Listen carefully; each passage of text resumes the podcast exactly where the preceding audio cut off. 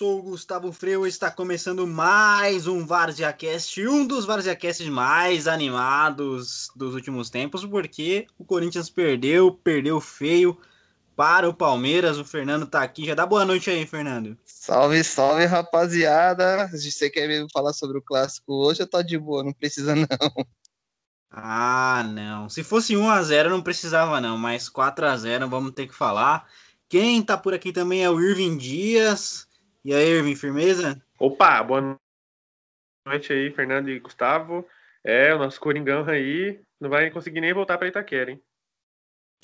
Muito triste, espero que piore. Daqui a pouco o palestrinha também tá pintando por aí. Mas vamos já falar do clássico aí, né? Eu, infelizmente, estava ocupado com outras coisas e não vi. Mas parece que teve é, um baile no Allianz, é isso mesmo, Fernando? Cara, hoje foi um absurdo do tanto que o Palmeiras jogou bem. Deu até esperança aí da gente conseguir alguma coisa na Libertadores, viu? É, cara, foi um jogo espetacular. O, Palme o, Palmeiras matou o Corinthians a pau. É, o Corinthians ainda teve umas oportunidades ali com o Gil, com o, com o Casares e tudo, mas no geral não deu. O Corinthians não teve muito, muita força de reação, não. Só deu Palmeiras mesmo. É, e essa história aí que o time tava fazendo jogo, jogos a cada três dias, tava cansado, não sei o que, aí chega no clássico e arrebenta, mano. Não teve essa história de cansaço? É, então, não deu para entender. Eu achei que o Palmeiras ia entrar com um time mais reserva ainda, né? Até porque é claro que a gente tá vivo aí pelo brasileiro e tudo, mas não é o nosso foco principal, que a gente tem, tem três jogos importantíssimos aí pela frente. Mas parece que o Palmeiras chegou que chegou. Num...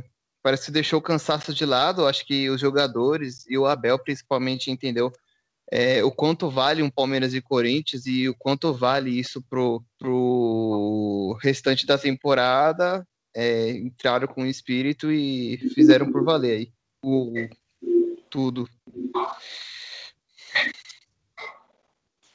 É, Fernando, para quem, quem você acha que foi o melhor em campo aí? Luiz Adriano fez dois, o Veiga fez dois, mas quem, quem você acha que foi o melhor? Cara, eu acho que foi. Acho que o Luiz Adriano, cara, porque ele é fundamental tanto no ataque quanto na marcação. Ele tá sempre correndo, sempre que pode ele tá, tá ajudando na zaga também. É, é, bem, ele deixou as lesões de lado aí por enquanto que seja assim até, até nunca mais de lesão, porque ele, quando tá 100%, é um jogador, assim, da minha visão completa, é, e fundamental pro time do Palmeiras. Mas é isso aí, pera aí que aqui chegou o, um dos mestres aqui da resenha. Ele chegou mesmo ou saiu fora? Acabou de sair fora de novo. Não sei não, hein? Acho que ele tá. ingressou aí, mas acho que ele tá meio aos prantos ainda, não, não tá Caramba, meio abalou, pronto pra gravação, né? Mas é isso aí, ô Irving. Fala um pouquinho aí. O Fernando falou um pouco do Palmeiras. Enquanto o Palestrinha não chega, o que aconteceu com o Corinthians? No time tava bem pra caramba e de repente toma um, uma sapatada dessa? Cara, é uma coisa muito difícil de explicar. É um dos prim... primeiro motivo, na verdade, é, do Corinthians vir muito bem, como você mesmo disse agora, né? Um time que acho que eu posso estar um pouco equivocado, mas são seis ou sete jogos sem derrota, é, ganhando, fazendo muitas vitórias consecutivas, tanto que o Corinthians estava brigando lá embaixo e agora a possibilidade de entrar no G, qual que a gente é, não sabe, né? Tem que esperar os campeonatos acabarem, é muito grande. E o time está bem ainda, mesmo com essa derrota, eu acredito que ainda se recupere. Não é possível que uma partida, mesmo que seja um clássico, a gente sabe que é um divisor de águas, é, pode interferir muito no planejamento do, da equipe para essas próximas rodadas. É, eu acho, eu assisti o jogo completíssimo. É, um principal fator do Corinthians foi o meio de campo. O Palmeiras ganhou o meio de campo desde o início da partida até o fim. É, o Gabriel foi um cara perdido em campo, não conseguiu ajudar na saída de bola, não conseguiu marcar. O William deitou nele nesse jogo. O William foi um cara que foi uma incógnita nesse jogo em relação à posição.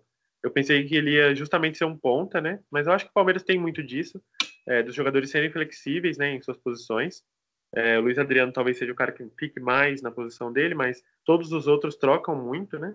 É, quando você olha a escalação com Rafael Veiga, Gabriel Menino, Danilo, você acha que o Palmeiras vai ser um time de mais retenção de bola, mas não é bem isso, né? É, o Abel tem muitas cartas na manga, é, ele tem muita variação tática, então isso serviu muito para o Palmeiras fazer o que fez com o Corinthians hoje. Foi um 4 a 0 mas um 4 a 0 que poderia ser 6 ou 7. O Palmeiras, se eu não me engano, também teve dois gols anulados, bem anulados, e fora os ameaças, né, cara? E para a vitória do Palmeiras também uma das principais características foram, foi o Rafael Veiga, que o meio de campo do Corinthians também não conseguiu segurar. E além disso tudo que eu falei, do Corinthians não conseguir segurar o, o, o meio e o ataque do Palmeiras, o Corinthians também não conseguiu criar. Mas aí eu acho que o problema na criação foi depois dos gols do, do, do Palmeiras, né? O Corinthians até chegou a dar uma finalização boa com o Casares, se eu não me engano. É, e também teve algumas escapadas com o Gustavo Mosquito pela, pela ponta, né? Pela ponta direita mas não foi nada demais, assim, nada de muito assustador. E depois que o Palmeiras fez o segundo gol, principalmente, o Corinthians era aquele time que já estava perdido em campo, sabe? Os jogadores se olhavam assim, não se entendiam. Então, acho que esses são, foram os principais fatores aí para o Corinthians tomar um banho de bola hoje na Barra E aí, vocês acham que o Palmeiras Eu... chega entre os três primeiros? Deixa eu só falar rapidinho que eu, eu achei engraçado ver a cara de tristeza na cara do Jô Toda vez que dava um close na cara dele, dava aquela cara de decepção. Tava me deixando motivado a continuar assistindo o jogo. Tava lindo demais, cara. Sempre, é sempre bom ver um corintiano triste. Sempre bom. O Rafa não aparece aí pra trocar uma ideia com ele logo. É, agora, em relação aí a, ao título, eu tava fazendo as contas aí, dá sim, cara. A gente tem, tem uns confrontos diretos aí que se a gente ganhar, é, dá para sonhar muito com, com o título brasileiro também. Agora, na quinta-feira, a gente joga contra o Flamengo. É, tem jogo contra o São Paulo também, e são jogos fundamentais. O jogo contra o Inter a gente vacilou, né? Que a gente perdeu de 2 a 0 na despedida do Alessandro, é, que era um jogo muito importante também, que deixaria a gente muito mais próximo aí e, e é isso aí, cara. Eu acho que se o Palmeiras manter o foco, claro que tem que. que não é a prioridade, mas tem que manter o foco, porque tem elenco para isso, tem os meninos da base que representam muito bem. É, jogar com os titulares aí quando tem que jogar é, em jogos mais difíceis, assim como foi o do Corinthians. Vocês não tem nem vergonha na cara de falar que foi difícil, né? É, mas nesse jogo do Corinthians, que é um clássico, tem o do Flamengo, que, que é um grande time também, tem que jogar completinho. É, claro que tem um risco de lesão, tem que fazer como hoje, depois de um tempo poupar o, os principais jogadores, porque a decisão ainda, ainda tem, tem 12 dias, então dá para manter o, o time titular pelo menos contra o Flamengo e para conseguir a vitória e ficar próximo também do, do título do brasileiro, que eu acho que não vai ficar com o São Paulo. O... Você falou uma coisa aí que me lembrou. Fazer uma pergunta enquanto o Rafael não chega. Ô, Irving, ficou com medo dos caras? Desculpa aí o delay. É... Bom, cara, medo não. É... O Palmeiras, claro, que como eu já disse, é em, em outros ambientes que não o podcast, é uma equipe, né, um clube, digamos assim, que tem um elenco melhor do que o Santos. Isso não é surpresa para ninguém. O Palmeiras é um dos melhores elencos do Brasil e, e a gente não está sendo oportunista de falar agora, pelo menos eu não. Eu sempre disse isso, né? O Palmeiras bem ou mal, é, muito pelo, pelo dinheiro que o Palmeiras tem, né? É, e cara, o Palmeiras tem jogado um bom futebol já há muito tempo, né? Nesse, nessa temporada. É, principalmente depois que o Luxemburgo foi demitido. Principalmente não, na verdade, começou o bom futebol depois que o Luxemburgo foi demitido, né? Ele era muito, muito atrasado, digamos assim, o futebol dele, né? E aí com o Cebola lá e depois o Abel Ferreira também, que foi uma incógnita no começo, né? Muita gente apostava, mas muita gente tinha indecisões também. É, o Palmeiras deslanchou de vez e tem uma combinação de fatores que fizeram o Palmeiras chegar onde ele chegou na temporada. Né? É, acho que é o clube que está com mais êxitos, né? Final de Copa do Brasil, final de de Libertadores, com ressalvas, e também brigando por título brasileiro, sim, por que não? É... Medo não, medo não. Eu acho que para essa final de Libertadores, principalmente por ser a final de uma Libertadores, não tem favorito. É claro que se o Palmeiras perde do Corinthians, o Palmeiras não consegue vencer o Grêmio, como não conseguiu, mas jogou muito bem, né? Contra o Grêmio também. É, se o Palmeiras também não consegue ganhar os dois próximos jogos, não sei se são dois ou são três, é uma coisa que o time chega sem confiança é, para uma final de Libertadores. Mesmo assim, e isso não está acontecendo e acho que também não vai acontecer com as duas equipes, acho que os dois chegarão bem é, para a final do, da Libertadores. Vai ser, vai ser muito igual. Eu não acredito em uma coisa catastrófica, não, é, em relação a resultado. Ô, Fernando, você quer falar? Pode falar. É, então, não, eu queria falar que eu concordo com o Irving, Irving, com o Irving aí em quase tudo que ele falou, e se não for tudo. É, eu acho que uma final de Libertadores, por ser em estádio neutro e sem torcida de nenhum dos dois lados, é, eu acredito que, que seja um jogo muito páreo. É, acho que não vai ter nenhum time que vai se sobressair muito.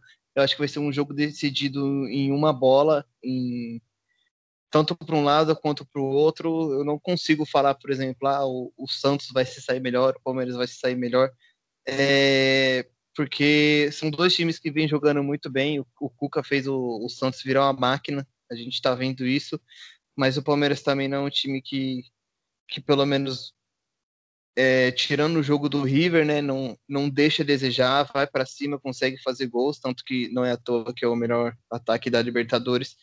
Então eu acredito que vai ser um jogo muito bom e eu acho que vai ser um, um jogo aí, é, se não for para os pênaltis, um jogo que vai acabar aí com a diferença de um gol só. E aí ele chegou, hein? Palestrinha chegou, ele me falou aqui que tava chorando, por isso ele não conseguiu entrar antes, tava muito abalado. E aí, Palestrinha, o que aconteceu, mano?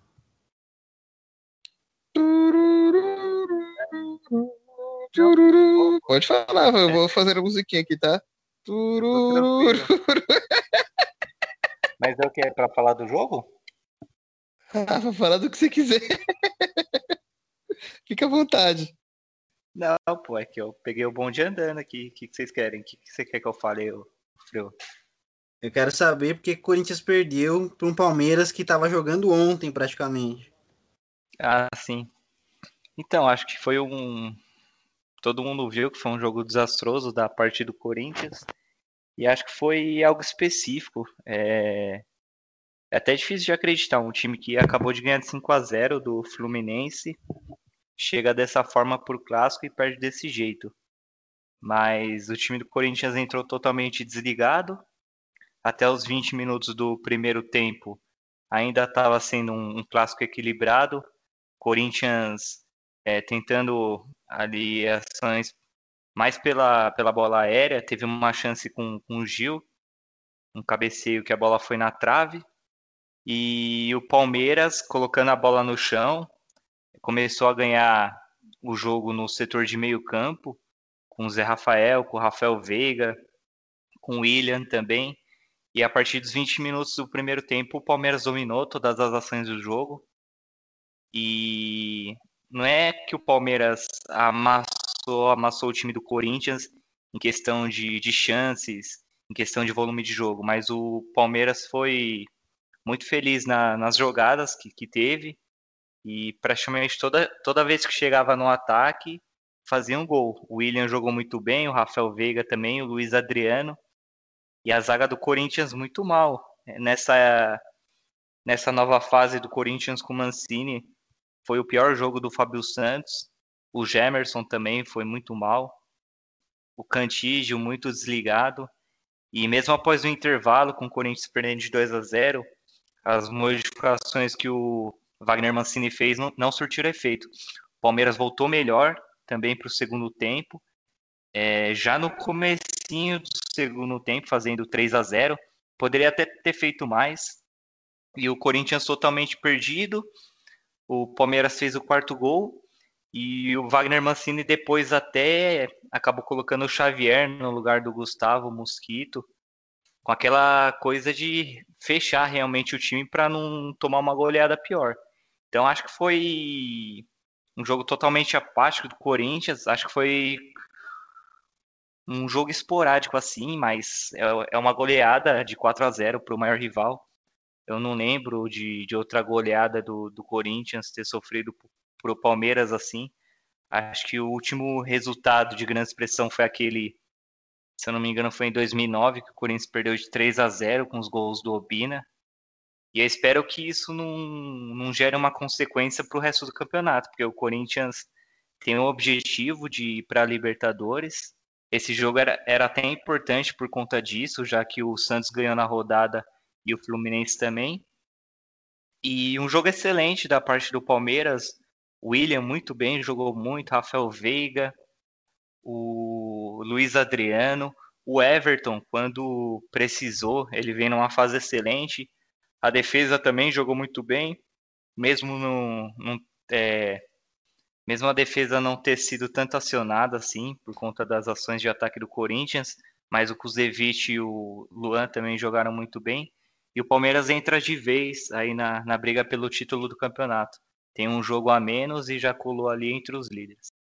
Falou, já colou ali entre os líderes? isso, isso aí. Já colou. Humor e piadas, Gustavo Freio. É. Mas você é louco. Calma aí, mas, pa... ô palestrinha. Calma aí, Fernando, rapidinho, rapidinho. O que, que, te irritou mais nesse Corinthians aí? Foi essa apatia, essa partida desastrosa? Fala assim, um cara que você tá muito puto, alguma coisa que você tá muito puto aí. Então, não tô bravo com ninguém específico, até porque é difícil de entender agora, a gente precisa ver o que realmente aconteceu, porque foi um jogo totalmente em específico apático do Corinthians. O time não, não vinha jogando assim já há um certo tempo. E é até engraçado que o Corinthians fez muitos jogos ruins na temporada. E talvez esse até tenha é, sido o pior. Mas um cara em específico assim não, não tem, não. Eu acho que o Fábio Santos foi o primeiro jogo de fato ruim dele nessa volta do Corinthians.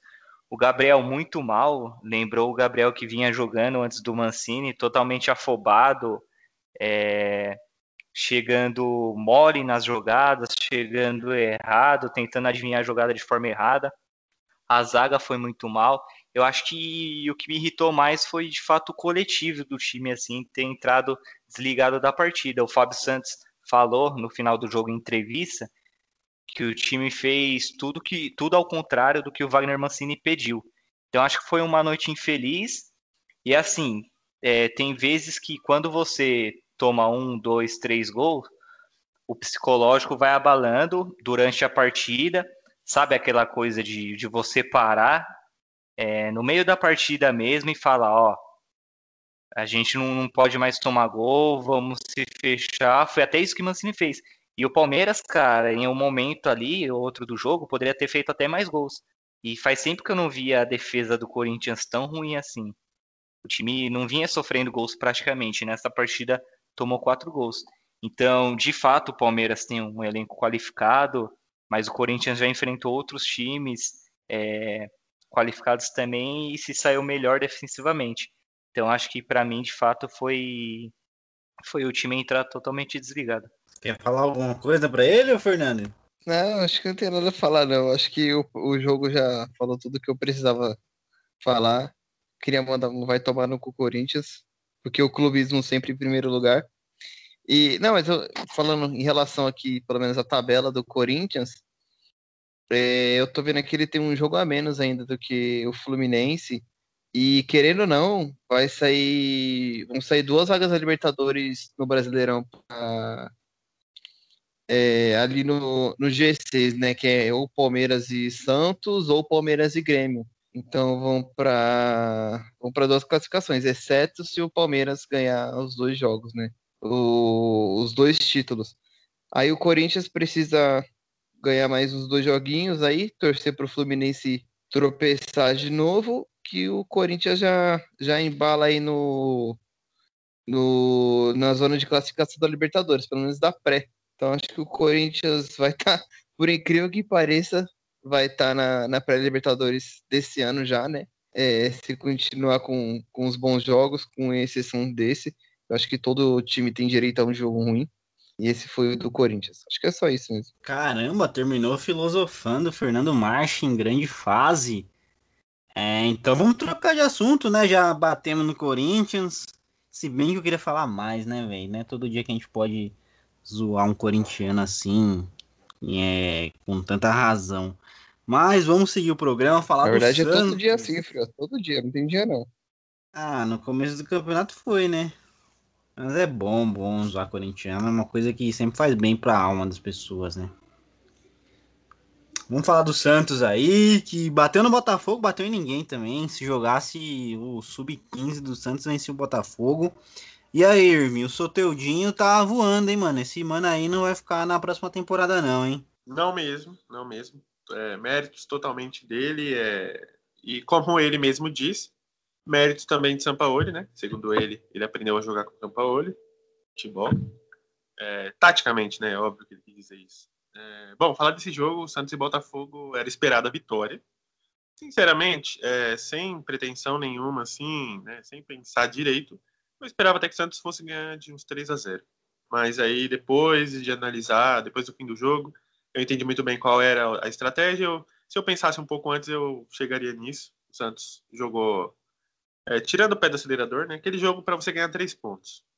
E foi o que aconteceu, né? Um 2 a 1 um resultado básico. E o Santos provavelmente só fez o segundo gol porque tomou um, né? Então o time é, tinha que fazer outro para poder vencer a partida. Porque se não tivesse tomado, eu acho que seria esse 1 a 0 até o fim do jogo. Mas, mesmo assim, o Santos finalizou muitas vezes, foi melhor que o Botafogo, especialmente no segundo tempo, com destaque para o grande Marinho. Esse cara aí não é repetitivo, né? Ficar falando dele. É, tem mais o que falar, é um cara fantástico essa temporada. É, em certos momentos, não mais, em certos momentos e não mais, ele carregou o Santos nas costas, né? mas agora sim o Santos, principalmente depois de uma sequência do Cuca, né? É, como treinador, o Santos engatou aí uma boa, uma boa fase, né, do time, assim, como conjunto, né? É, tanto os 11 jogadores que são os titulares e o Cuca também trazendo diversos jogadores, principalmente da base, para contribuir muito. Né? E a gente pode citar aí, por exemplo, o Sandri, que é um cara que tem 18 anos de idade e já vai jogar sua primeira final de Libertadores. E lembrando que ele já foi titular em algumas partidas, né? justamente por essa necessidade do Cuca é, aproveitar os, os, jogadores da base, né? porque o Santos é, viveu nessa temporada que não acabou ainda com transfer ban mais de uma vez, né? Tinha até conseguido é, dar uma, suspens, uma suspendida, né? Se essa palavra tá certa, no transfer ban quando pagou lá, nem lembro quem, porque são tantas dívidas que eu já esqueci quem foi. E aí conseguiu o Laércio, que é um cara que tá ajudando muito. E, cara, sem. Eu não consigo imaginar, porque o Santos enfrentou o Botafogo com o Laércio e o Alex. O Alex Nascimento, que é um cara também da base. E o Laércio é um cara mais experiente, 29 anos, se eu não me engano, também. É, e foi finalista com o Caxias no, no Campeonato do Sul, né? É, então são algum, algumas coisas que o Cuca teve que fazer e é por isso que ele é tão aplaudido nessa temporada, né? Porque ele traz diversos jogadores que ninguém conhecia, é, desconhecidíssimos. Tá dando super certo. E claro, quando eu citei aí que ele teve que resgatar alguns jogadores da base, eu já dei uma, um gatilho para falar do Bruno Marques, o Bruninho, que é, era empréstimo do Lagar, Lagarto, do, do Sergipe, se não me engano Time onde, inclusive, o senhor Diego Costa teve suas primeiras oportunidades como jogador. Ele mesmo, Diego Costa, centroavante da Espanha. É, e aí o Bruno Marques, ele foi agora, recentemente, acho que contratado, né, o Santos. Na verdade, acho que o Santos estendeu o empréstimo e aí vai fazer a contratação é, daqui a alguns meses, até porque o Santos não tem dinheiro para nem para comprar uma pinga, né? É, mas é isso, o Santos venceu mais uma vez com a estrela desse menino, que é um grande centroavante é, tanto literalmente quanto é, figurativamente também. É, fez o gol de cabeça e teve uma outra defesa do goleiro é, momentos antes também, que ele, ele, deu uma cabeçada no cruzamento do Jean Mota. E o goleiro lá, cara, eu me esqueci, ah, eu esqueci do nome do goleiro do, do Botafogo, mas ele pegou demais, ele só foi 2 a 1 um por causa dele. Teve uma falta do Marinho também que ele, que ele espalmou, e teve outra falta do Marinho em travessão. O Santos amassou na medida do possível, é, eu não vi o time correndo muito, mas é, utilizou das suas habilidades e técnicas dos jogadores individuais. Por exemplo, o cruzamento do Soteldo foi perfeito para o Bruninho, que deu um cabeceio perfeito. O cruzamento de Giamota também foi perfeito, é um cara que sabe bater na bola, talvez só isso, mas não entrando no mérito. E outra cabeçada boa do Bruninho. O Marinho, com a sua qualidade técnica também, batendo as faltas e jogadas individuais também. Mas o time não correu muito. Não foi aquele jogo que o Santos é, marcou o adversário incansavelmente, como marcou o Grêmio, como marcou o Boca Juniors, entendeu? É isso que eu quero deixar bem claro. Mas é isso. É uma vitória assim, e, é a terceira vitória seguida, né? Contando Libertadores e, e Campeonato Brasileiro. Super essencial, porque o Santos não pode esquecer do Campeonato Brasileiro, como o grande, ou melhor, baixinho Soteudo disse, porque o Santos estava só caindo na tabela depois de quatro jogos sem vitória. Então, o Santos realmente não pode. Eu acho que o, Cuca tá, o que o Cuca está fazendo é, é muito inteligente de mesclar o time. Infelizmente, o Santos não pode colocar só jovens jogadores, porque não é toda hora que vai conseguir ganhar de um São Paulo fora de casa por 1 a 0 Então, o que ele está fazendo está certo. Eu acho que o Santos, com, dessa forma que ele está administrando os jogadores até o fim da Libertadores, o Santos pode conseguir mais vitórias, porque vai pegar só time que está ali lutando contra o rebaixamento. Só para registrar, o goleiro do Botafogo era o Diego Loureiro, substituindo o Cavalieri. É, Irving, só pra gente não deixar passar em branco, cara, fala dessa do Santos no final, na final da Libertadores, né? Acho que pouquíssimas pessoas falariam que o Santos estaria na final da Libertadores. Foi uma surpresa para você? Para mim, para todos os jornalistas desse planeta e acho que até para os próprios jogadores. É, ninguém esperava, ainda mais da forma que foi. O Santos, vamos fazer, eu vou fazer um resumo bem rápido aqui. Na fase de grupos, o Santos pegou o Olímpia, deu fim e Defensa e Justiça, certo? É, Olímpia até que a gente pode considerar que é um time né, de médio para grande, assim. Em algumas Libertadores já teve bons times, não é à toa que tem três títulos de Libertadores. É, Defensa e Justiça eram, não sei se eles estrearam na Libertadores ou se foi o Delfim, mas são dois times muito jovens quando é, se diz em participação de, de Libertadores. É, e o Santos conseguiu 16 pontos, se eu não me engano, não perdeu nenhum jogo, ganhou todos os jogos fora de casa. É, vale lembrar também que o Santos conseguiu duas vitórias com o Gesualdo Ferreira, é, aquele técnico que não agregou muito para o time, mas também não vamos entrar no mérito. É, e, e, aí, cara, com o Cuca, depois que o Cuca chegou, o time, eu acho que ganhou uma experiência tão grande, acho não, né? Óbvio isso. Ganhou muita experiência. É, perdeu o Sanches, que era um cara super importante e não vai voltar na Libertadores, porque ele rompeu o ligamento, se eu não me engano, também posso estar errado. Mas foi no joelho, ele passou por cirurgia também. É o cara que não vai voltar e era um cara super importante para Libertadores, que ele ganhou com o River Plate em 2015. É, então, o Santos, depois que ele o Santos perdeu o Sanches, eu já fiquei com uma pulga atrás da orelha. É, com o Sanches, a gente já não apostava no Santos, né? Para poder avançar na Libertadores, até pela, pela campanha ruim na, no Campeonato Paulista, né? Um grupo super fácil também. E, e, aí o Santos, a partir do momento que o Santos foi é, passando mata-mata por mata-mata, primeiro a LDU, depois é, teve o Grêmio, depois o Boca Juniors até chegar na final é, a cada jogo que se passava desses confrontos de ida e volta, o Santos se fortalecia mais e o peso da camisa se sobressaía qualquer dificuldade que o Santos é, teve e ainda tem, né? Mas agora eu vejo um time muito mais cascudo para enfrentar o Palmeiras na, na final da Libertadores. O Santos perdeu o Alisson, né? Vale lembrar também, ainda bem que você fez essa pergunta, porque eu ia falar e acabei esquecendo. Santos perdeu o Alisson é, por Covid. Eu não sei ao certo se ele volta ou não, mas eu acho que ainda dá tempo eu acho que são 14 dias, né? De. Não, 14 dias. Bom, tudo bem, depois a gente vê isso, mas é, o Alisson, de fato, hoje foi diagnosticado. Hoje, segunda-feira, né? Foi diagnosticado com Covid, então o Santos perde ele para todos os jogos do brasileiro, não sei se para Libertadores também. E o Jobson, cara, é, duas percas assim difíceis, né? De meio campo, principalmente. O Jobson teve uma lesão grave e não vai jogar. Ele é já confirmado que não vai jogar a final da Libertadores. Ele não é titular, mas é um cara que, às vezes, dependendo de como tá a partida, você pode usar, porque ele tem um, uma saída de bola. E, principalmente, ele é um cara que faz, mu faz muitos lançamentos bons, né? Ele tem uma visão muito boa ali na hora de sair jogando, da, fazer a ligação da defesa para o ataque. Então é isso. O Santos não era esperado na final, mas agora que chegou, tem que respeitar, não tem jeito. Assim como o Palmeiras também, são duas camisas tradicionais, muito tradicionais do futebol brasileiro é, e também na América do Sul. Então vai ser uma partida explosiva. E se o Santos ganhar, e eu quero deixar bem claro isso, o Cuca merece uma estátua na frente da Vila Belmiro. Ô Palestrinha, vamos aproveitar você aí, né? Hoje você tá feliz, deve estar tá entusiasmado. Esse Santos aí na final Libertadores te surpreendeu? Ou assim como o Irving, você foi acreditando aos poucos? Me surpreendeu até certo ponto. É, na quando saiu a, a lista da fase de grupos da Libertadores, a gente tinha comentado que o Santos tinha um grupo muito fácil, talvez até o mais fácil da Libertadores. Então eu acreditaria que passaria com tranquilidade. Aí já nos confrontos das oitavas de final, quando saiu o confronto com a LDU, é, a gente até falava, eu falei também que seria um confronto dificílimo com a LDU e o Santos até sofreu em um certo momento, é, passou por um gol fora, mas o Santos jogou melhor no geral. Aí, já nas quartas de final, o Santos já vinha jogando muito bem no Campeonato Brasileiro.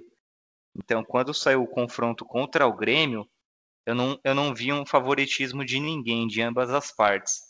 Eu vi, assim, o, o Grêmio como um time copeiro que estava acostumado nos últimos anos a chegar é, na fase final da competição, mas o Santos vinha jogando muito bem no Campeonato Brasileiro, o Marinho jogando demais, o time cada vez melhor. Então, eu falava que era um Santos já para ficar de olho. E todo mundo viu o que aconteceu, aquela vitória sensacional por 4 a 1 do Santos, massacrando o time do Renato Gaúcho. E já assim, na, na semifinal da Libertadores, tudo bem que o time do Boca Juniors tem uma grande camisa, mas o Santos é, vinha jogando muito bem e o, o elenco atual do Boca Juniors, de longe, é dos melhores Bocas que a gente já viu aí. E aconteceu que na volta, eu, o próprio Irving, a gente comentou que se não houvesse nenhum erro por parte ali da, da Comebol, tentando, é, como a gente já viu muitas vezes, né, beneficiar o Boca Juniors, o Santos passaria até com certa tranquilidade. Foi o que aconteceu no, no segundo jogo. Então, o Santos vem ganhando casca na competição, vem fazendo partidas fantásticas e vai ser um, um título histórico, né? Você vencer uma LDU nas oitavas de final é, nas quartas de final o Grêmio, na semifinal o Boca. E caso aconteça, obviamente, o Palmeiras na final, é, com o Cuca, que chegou aí é, durante a temporada para assumir um time totalmente desacreditado. E a gente tem que lembrar da crise financeira do Santos, é, o time que é, foi acionado na, na FIFA por falta de pagamento, o Soteudo, que quase saiu do time, a gente comentou, chegou a comentar aqui, né? em algum programa quem seria o substituto do Soteudo caso ele saísse realmente. Teve impeachment do presidente. Então, vai ser um título, caso aconteça, diferente aí para o Santos. Lógico que com a estrela do Marinho e o Soteudo, que nessa fase final vem jogando muito, mas o Cuca realmente é um, é um trabalho fantástico que ele vem fazendo. E no Campeonato Brasileiro, caso é, a Libertadores não venha, o Santos tem que tentar se manter ali, né?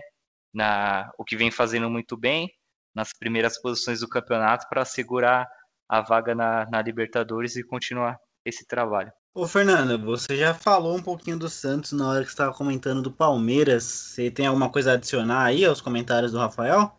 Ah, eu acho que acho que já foi falado tudo aí que tinha para ser falado, até porque o Irving pegou uns 15 minutos aí para falar do Santos.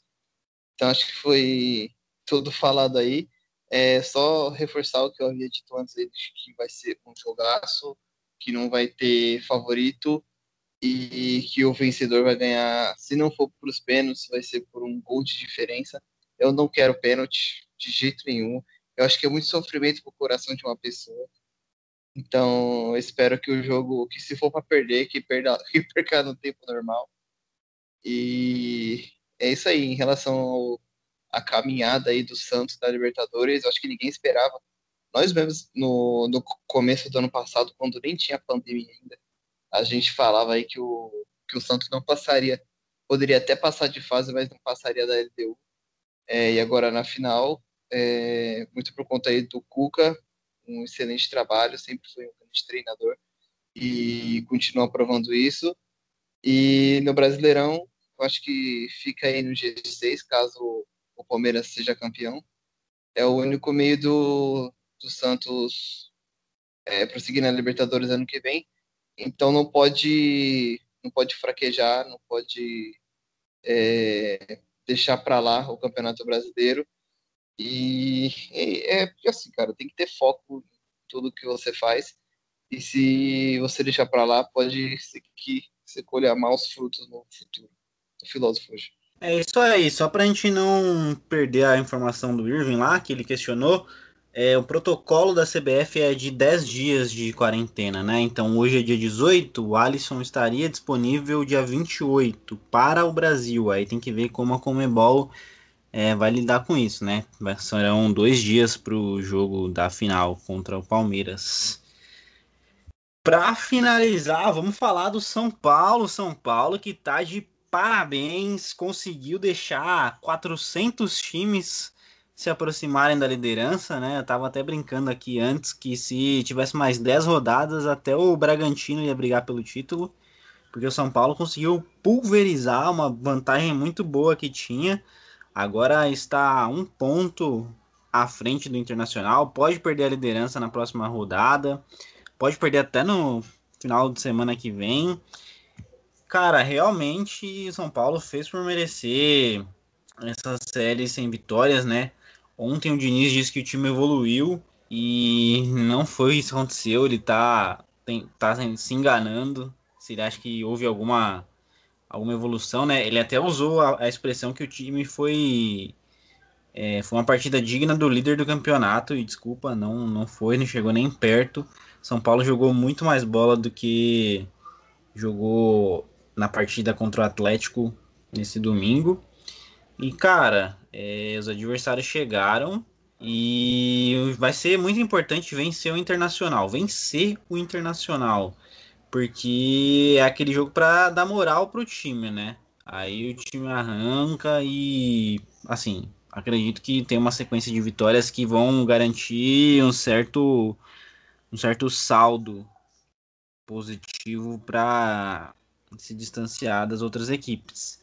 Entretanto, se perder, eu me arrisco a dizer que não pega nem é, as quatro primeiras posições do campeonato. São Paulo, o Diniz não soube mudar quando era necessário, né? Bem a verdade que também não tinha tantas opções para mudar a equipe, que ficou com o jogo extremamente manjado pelos adversários, mas é, agora é fazer as partidas da vida, né? Vamos ver se o Inter vai encarar o São Paulo, né? porque o São Paulo precisa de times que batam de frente com ele para conseguir produzir o futebol. É, as notícias do treino da segunda-feira são as melhores possíveis, né? Entre, é, entre aspas, né? Porque o Juan Fran é, teve uma lesão, mas parece que vai participar do treino de amanhã. E a notícia importante é que o Luciano voltou, né? E o Luciano ali na frente com o Brenner ajuda muito, porque o Luciano. E apesar de eles terem um atacante mais robusto do que o Brenner, né? Não ser tão franzino, o Luciano participa muito das jogadas, né? Ele não fica parado dentro da área esperando a bola. Ele ajuda os meias se aproximando, ajuda os laterais na hora do ataque. E isso contribui para o jogo do São Paulo, que é de aproximação na, na fase ofensiva, né? Vamos ver. Eu, sinceramente, Estou extremamente assustado. Acho que o São Paulo vai jogar bem contra o Inter, porém não tenho nenhuma certeza de título nesse momento. Queria ouvir aí do Fernando mesmo. E aí, São Paulo perdeu o título do Brasileirão mesmo, Fernando? Olha, eu acho que sim, viu, Freua? É, o São Paulo tá, tá muito mal, cara. Eu tava falando com, com um amigo meu que é São Paulino.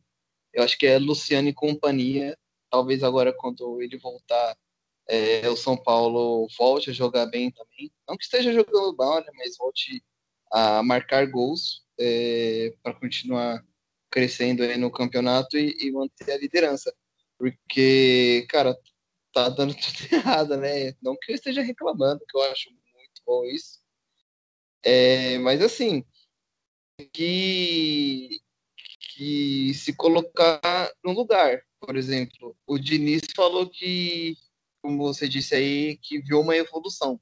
A esse ponto, a esse ponto do campeonato, faltando é, um pouco mais de 10 partidas ou menos, não lembro agora a rodada que a gente está, que não, não é uma época de você evoluir com o time estando na liderança, é época de que você que você tá lá e você tem que manter o nível que você tinha para continuar na liderança. Então, não tem que ter evolução, tem que ter trabalho contínuo e linear para conseguir é, o, o, título. Mas eu acho que, que esse jogo de. Se, se vai ser quarta ou quinta-feira contra o Inter vai ser fundamental e pode decidir o campeão nessa, nessa partida aí já. E aí, palestrinha? É, você acha que o Inter tem condições de ser campeão brasileiro? Acho, acho sim. Não só o Inter, como o Atlético Mineiro, quem sabe o Palmeiras, o Flamengo, talvez o Grêmio. Acho sim. Eu falei no último programa que essa rodada né, que se passou seria muito importante para o futuro do campeonato, ali na, na ponta da tabela. São Paulo que teve um jogo contra o Atlético Paranaense que eu falava que era um confronto difícil, porque a gente sabe do histórico de São Paulo jogando no Paraná contra o Atlético, não é dos melhores, São Paulo sempre enfrenta dificuldades lá, e o Inter teria um jogo teoric, teoricamente mais fácil, jogando no Beira-Rio contra o Fortaleza. Fortaleza que nesse momento está muito mal no campeonato. E o São Paulo conseguiu empatar, o Inter venceu e encostou de vez no São Paulo. E o Atlético Mineiro também venceu, tem um jogo a menos. Palmeiras venceu o Corinthians agora, tem um jogo a menos. Isso é bom para quem está acompanhando e por fora assim da disputa, que vê um, um campeonato emocionante, o que não vinha acontecendo no, nos últimos anos, nas últimas rodadas. E eu acho que nesse momento o São Paulo precisa de um bom jogo, precisa fazer um bom jogo que realmente levante a moral do time. É, tinha perdido o clássico contra o Corinthians, mas deu uma resposta contra o Atlético Mineiro. Mas em sequência teve a eliminação da Copa do Brasil na semifinal para o Grêmio. E depois disso, cara, o time parou de jogar bola. É, a torcida tem pegado no pé do Gabriel Sara o, nos últimos jogos. O Daniel Alves também é, já jogou muito melhor do que tem jogado no Campeonato Brasileiro. O Brenner, após a lesão do Luciano, não tem feito bons jogos. E a grande novidade é que o Luciano volta para esse confronto contra o Inter. É a boa notícia para São Paulo. A gente sabe que o ataque vai muito melhor com ele. Tanto que com a, com a ausência do Luciano, o Fernando Diniz tem colocado o Tietchan, que até em, em, certo ponto tem funcionado. E assim, o São Paulo não tem hum, tantas opções, opções de ataque no elenco o Pablo é muito criticado, o Carneiro é aquela coisa da, da bola aérea, e o Internacional acho que vem num momento mais equilibrado como time. Eu acho que é, com a saída do Kudê, eu acho que se até ele tivesse ficado, o Inter estaria muito melhor, poderia estar já na liderança. Eu acho que em um momento o Abel teve muitas dificuldades, agora está tá voltando a fazer o time jogar bem. O Internacional vem de sete vitórias consecutivas. Não é a mesma forma de jogo, o mesmo estilo do Kudê, mas vem funcionando. O Inter vem em ascensão, outros times também. E acho que esse jogo é muito importante para o São Paulo. Se o São Paulo consegue uma vitória no, é, contra o Internacional, depois enfrenta o Curitiba em casa e o Atlético Goianiense fora, dois jogos fáceis. Então, eu estou na expectativa, estou curioso para ver esse jogo. E é legal que na próxima rodada os, os seis primeiros colocados se enfrentam. O São Paulo enfrenta o Internacional, o Palmeiras o Flamengo e o Atlético Mineiro o Grêmio. Então, o campeonato promete muito aí. E aí, Irmã, a sua palavra sobre o São Paulo Futebol Clube e esse bololô aí de times brigando pelo primeiro lugar na reta final? Cara, é, nítido, né, para todo mundo. O que eu vou falar é muito óbvio, mas eu não posso deixar de dar uma citada aqui. São Paulo perdeu totalmente a confiança no próprio futebol, um futebol que vinha dando certo há muito tempo. Também entendo que os times aprenderam, como já foi falado em vários lugares, né? É, só que o São Paulo não consegue encontrar outra forma. Parece que o Diniz não consegue fazer o time jogar de outro jeito. É, o São Paulo continua é, na saída de bola, com o Luan entre os zagueiros, que acontece, é, no gol do Atlético Paranaense, o Arboleda estava na lateral direita, então não muda, né? Não mudou. Parece que o Fernando Diniz não vai mudar, não sei. E se não mudar, eu acho que nada muda. É, esse próximo jogo do São Paulo contra o Internacional é o jogo para mim que vai definir o que o São Paulo vai fazer no campeonato. Sinceramente, se o São Paulo não ganhar do, do Internacional, mesmo que seja um empate, eu acho que aí acaba de vez o time não vai conseguir mais é, ter confiança, já vão ser muitos jogos além de não vencer jogando mal. Então, é claro, o reforço do Luciano é uma coisa, uma notícia maravilhosa, né? Se realmente for confirmado, porque também fica claro que o São Paulo sem ele fica perdido também, não tem muitas dificuldades em fazer qualquer coisa. Então é isso, eu acho que contra o Internacional o São Paulo tem que vencer, vencer e jogar bem, mostrar que o time para voltar a confiança, né? Não adianta vencer de 1 a 0 de qualquer jeito. É, e, e, o São Paulo deixou muitos times, como você disse, também chegar. E agora vai ser mais difícil, né? Porque a gente já citou aí o Palmeiras, um time que está com confiança, acho que é o, time que está com mais confiança, juntamente do Santos aí, para poder ganhar o que enfrentar, né? Tanto que o, o, Palmeiras fez com o Corinthians hoje. O Corinthians não era um time que estava jogando mal. Pelo contrário, o Corinthians deu uma subida monstra, empatou até com o Santos em número de pontos. Então, assim, São Paulo deixou times muito perigosos chegarem. Palmeiras, o Flamengo até agora estava ganhando de 2 a 0 que eu estava vendo, né? Então, ficou difícil. Ficou difícil, mas não impossível. E, e para que tudo se torne possível, para o sonho do torcedor São Paulino é, e para todo mundo que gosta de São Paulo, o São Paulo precisa ganhar do Internacional e ganhar bem.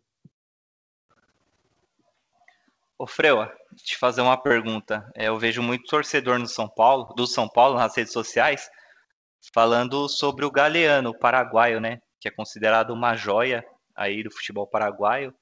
Com essa escassez dos atacantes do São Paulo, você não acha que ele já deveria ter estreado, não? Então, cara, ontem o Diniz até falou, né, sobre isso, falou sobre o Galeano e disse que ele tá se adaptando ao jogo entre os profissionais. Só que assim, como você mesmo disse na sua resposta, é, o São Paulo não tem muitas opções. O Pablo entrou várias vezes e fez um gol no Campeonato Brasileiro, um gol. É, o Carneiro tem seis jogos com o de ontem, ele também fez um gol, ou seja, já empatou com o Pablo. O Trellis não fez gol é um cara que até é carismático e tal, dá para ver que ele quer participar, mas é tem falta Paulinho de técnica. Boia. É, então, aí tem o outro cara que fez gol que é o Toró. É, jogou pouco também e é, eu acho que uma das coisas que o Diniz deveria olhar com mais atenção, né? De colocar um ponta para mudar o jeito que São Paulo joga. Então, eu acredito que sim, o Galeano merecia uma chance, pelo menos a chance, né, de mostrar alguma coisa diferente ali, né? Mostrar que existe uma alternativa.